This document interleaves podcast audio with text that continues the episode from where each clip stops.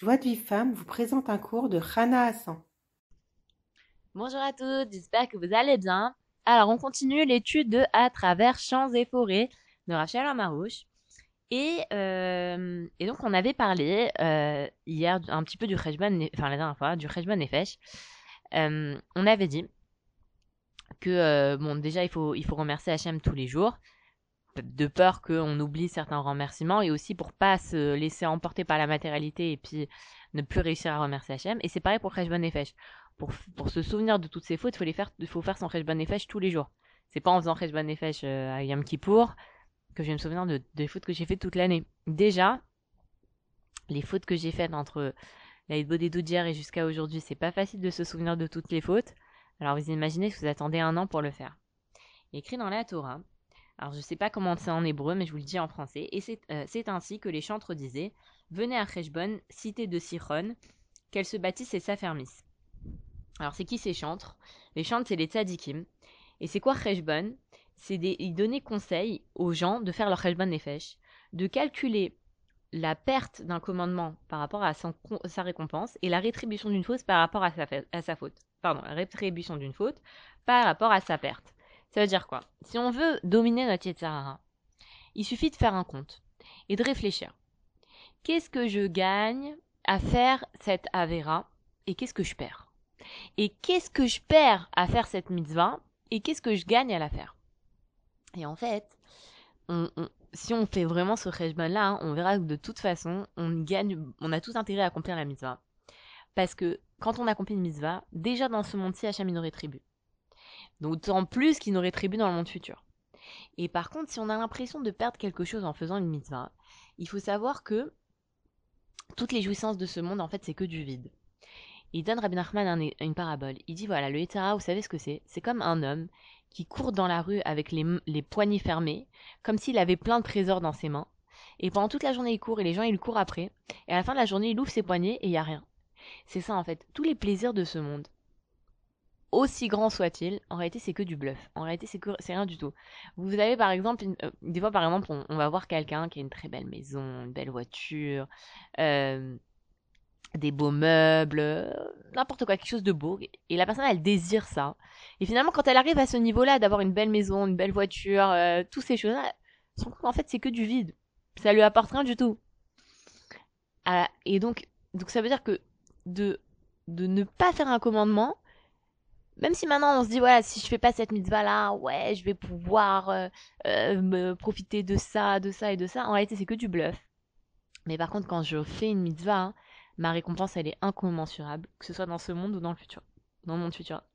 Ça c'est un peu pour la, comme la tignout si on prend l'exemple de la tignout une femme qui va s'habiller de sa noix va se dire oh là là c'est l'été j'ai chaud euh, je transpire bah, si je, euh, je mets une jupe un peu plus courte, si je mets un t-shirt un peu plus court, voilà, je vais avoir moins chaud, je vais être mieux à l'aise, on va pas me regarder bizarrement et tout. Donc, elle a l'impression qu'elle gagne quelque chose. Et l'autre côté, elle se dit, moi, la nude, bon, ça va, quoi, ça va, ce que j'ai fait, c'est, c'est quand même déjà de sa noix. Mais elle s'imagine pas que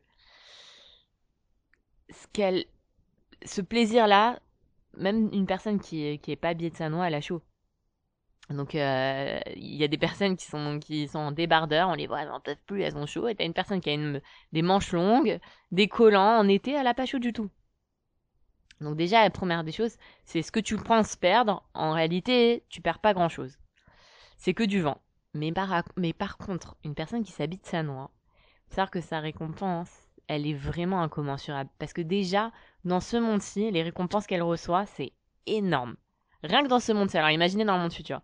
Elle reçoit la parnassa. Elle mérite de se marier avec un tzaddik. Elle mérite que ses enfants ce soient des kohanim gedolim, que ce soient des enfants chashuvim. Elle mérite la bracha dans la parnassa. Elle mérite le shlom Elle mérite, mais vraiment des brachot extraordinaires. Donc, pour quelques centimètres en plus, peut-être qu'elle va avoir un tout petit peu chaud, mais de toute façon, même si elle n'est pas habillée, elle aura chaud. Mais par contre, la récompense, elle est incommensurable. Et euh, il faut savoir que quand on renonce à un plaisir pour une mitzvah, hein, le Rav nous dit qu'on perd rien du tout. On perd rien du tout. C'est-à-dire une personne qui va s'habiller de sa noix en, été, qu'elle croit pas qu'elle est en train de perdre, qu'elle va avoir super chaud. C'est le Yetzerara qui l'embrouille. On n'a pas plus chaud euh, on n'a pas moins chaud parce qu'on est en débardeur en été à 40 degrés euh, que euh, si on a des manches longues. La preuve, c'est que, comme je l'ai déjà dit, les Bédouins, ils habitent dans le soleil, ils habitent dans le désert, il fait super chaud. Ils sont pas en débardeur, hein, les Bédouins. Ils sont bien habillés euh, de haut en bas. Donc, on perd rien du tout à accomplir mitzvah.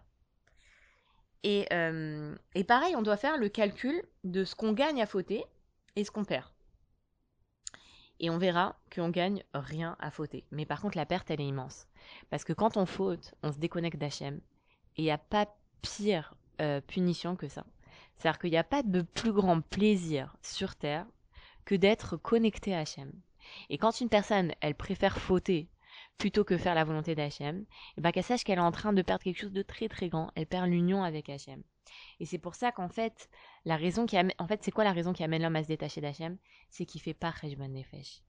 Mais si maintenant une personne elle veut se rapprocher d'Hachem, alors qu'elle fasse l'examen de conscience, qu'elle analyse ses actions, qu'elle regarde les bonnes actions, les moins bonnes actions, qu'elle pèse, qu'est-ce qui a été bien, qu'est-ce qui n'était pas bien, pourquoi j'ai fauté, et voilà. Et en fait, nous dit le Rav que la Torah, elle propose à l'homme une bonne vie, elle propose le Shlom Bayit, elle propose des bons enfants, elle propose une bonne parnassa facilement. Mais, mais quand un homme il tombe dans les désirs, alors ça, il devient un être vide. Et, euh, et donc du coup voilà, c'est l'idée qu'on qu'on développe là, c'est de l'importance de faire Cheshbon et Fesh tous les jours. Alors vous savez, si par exemple il y a quelqu'un qui, écoute cet audio et qui dit voilà, moi je fais pas de doutes, je fais pas Cheshbon et Fesh, ça me paraît, euh, ça me paraît un peu difficile de faire euh, une heure d'Itbo des doutes, euh, je me sens pas encore au niveau. Bon déjà sachez une chose, que quand, on entend un cours de Torah et qu'on n'est pas encore au niveau de le faire, alors faut pas s'affoler, faut pas se dire ah non je le ferai jamais. Faut, faut comprendre que c'est une, sorte de bisaïon, c'est un, c'est un, c'est une, honte pour la personne de voir qu'elle entend un cours de Torah et qu'elle n'est pas à ce niveau-là.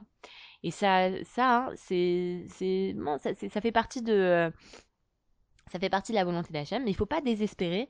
Il faut, il faut demander à Hachem, dire voilà Hachem, j'ai entendu qu'il faut faire Cheshbon Nefesh, j'ai entendu qu'il faut faire Light Body Moi pour l'instant, je j'arrive pas encore à le faire, aide-moi à le faire. Maintenant, on peut toujours commencer par faire Cheshbon Nefesh. C'est-à-dire le Cheshbon Nefesh, ça peut prendre entre, euh, je sais pas, 10 minutes, 20 minutes. Bon, pour les personnes qui sont vraiment, qui font vraiment le Cheshbon Nefesh comme il faut, ça peut prendre une heure.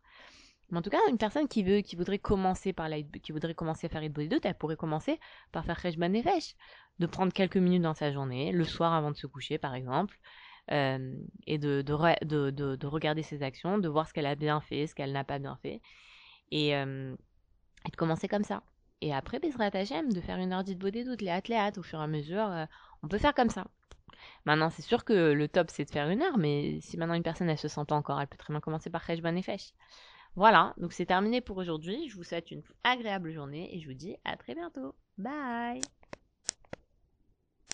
Pour recevoir les cours Joie de Vive Femme, envoyez un message WhatsApp au 00 972 58 704 06 88.